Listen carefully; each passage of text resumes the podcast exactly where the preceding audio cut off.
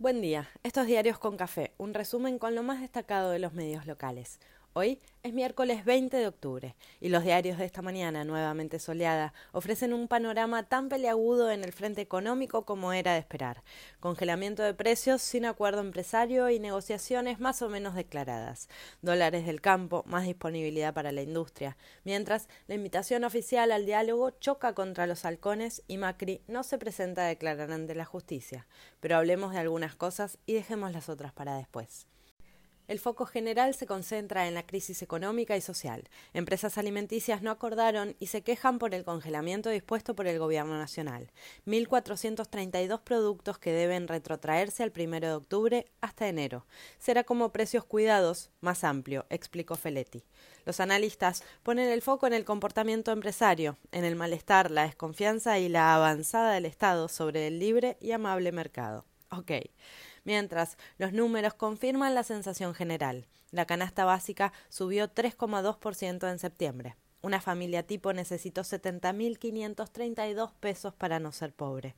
El gobierno dispuso por decreto un bono extra para las asignaciones universales por hijo.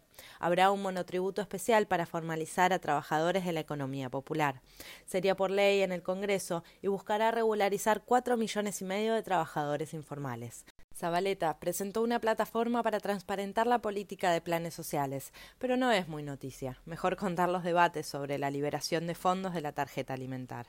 En ámbito, hablan de negociaciones para liberar dólares para importaciones. Varios vislumbran negociaciones macro en medio de peleas y tensiones evidentes. Nación incomoda contando que se archivó el plan quinquenal de viviendas. ¿No se llegó a la presentación o se archiva del todo?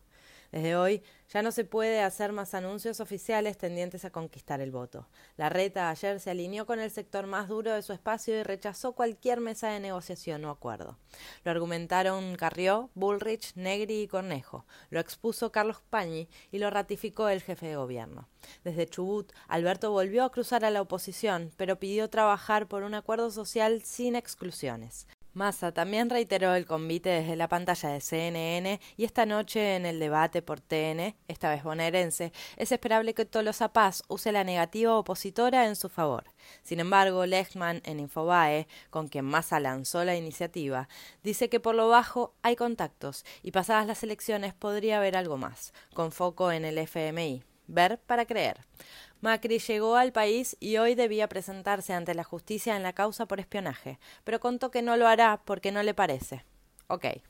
Buscará llevar la causa como Oropi. ¿Alguien se sorprende? Por las dudas, Clarín no menciona el tema en tapa y Nación lo mete chiquitito. Hay quienes contrapusieron con CFK que se hizo presente en cada citación de Bonadío.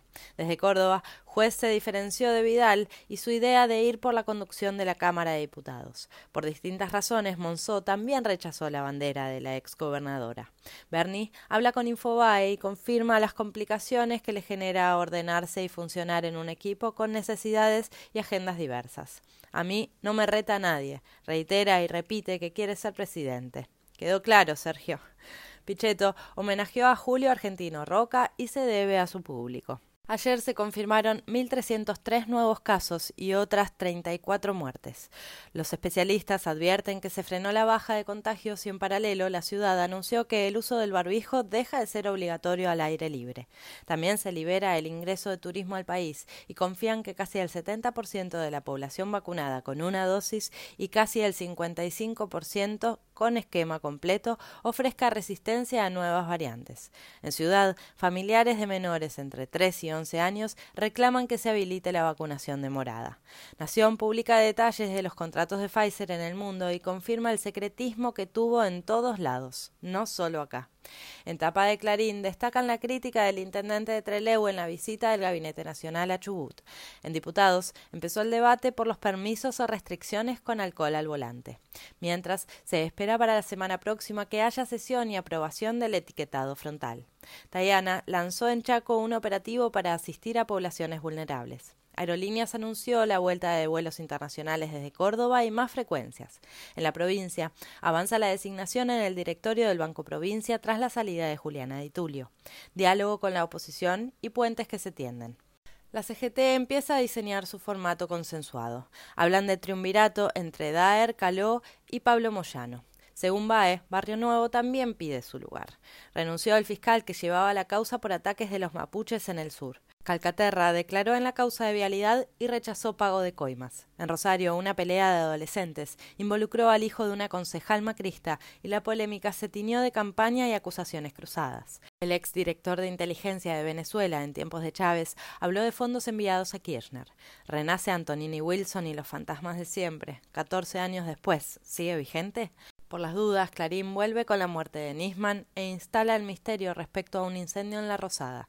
Por si no se entiende, la foto que usan para ilustrar la nota es de Aníbal. Después de casi cuatro días de idas, vueltas y todo el mundo comentando el caso y expandiéndolo hasta niveles estratosféricos, Wanda e Icardi confirmaron su reconciliación. Tal vez porque no venda tanto como la pelea, algunos lo ponen en duda y se espera que todos le sigan sacando jugo a la historia. Suerte, Mariana Carabajal en página ayuda a zafar del machismo que se coló en el morbo. Clarín alerta por un nuevo 678 en la TV pública, pero los periodistas que participan no parecen adaptarse al mote. Entre ellos, un ex Clarín como Pablo Ibáñez. Naciones Unidas concluye que la pandemia hizo crecer la pobreza en el mundo entero, mientras en Nación alertan por la ola de renuncias que se da en grandes empresas, los derechos laborales, el bienestar personal, la ganancia empresaria, todo en cuestionamiento, aun cuando la pandemia no terminó de irse.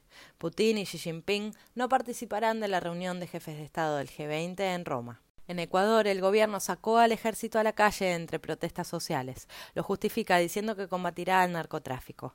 Hay quienes dicen que Lazo evalúa cerrar el Congreso. Los defensores de la República aún no se indignaron. El gobierno peruano propuso una reforma constitucional limitada y el panorama sigue incierto. En medio de los rumores y chimentos, el PSG ganó con fútbol y dos goles de Messi. Boca recibe a Godoy Cruz y San Lorenzo a Lanús. Racing empató 1 a 1 a la espera de Gago. Guillermo Barros Esqueloto podría ser el nuevo DT de Paraguay. Con este panorama y un clima que confirma que ahora sí estamos en primavera, arranca el miércoles. Que no sea leve.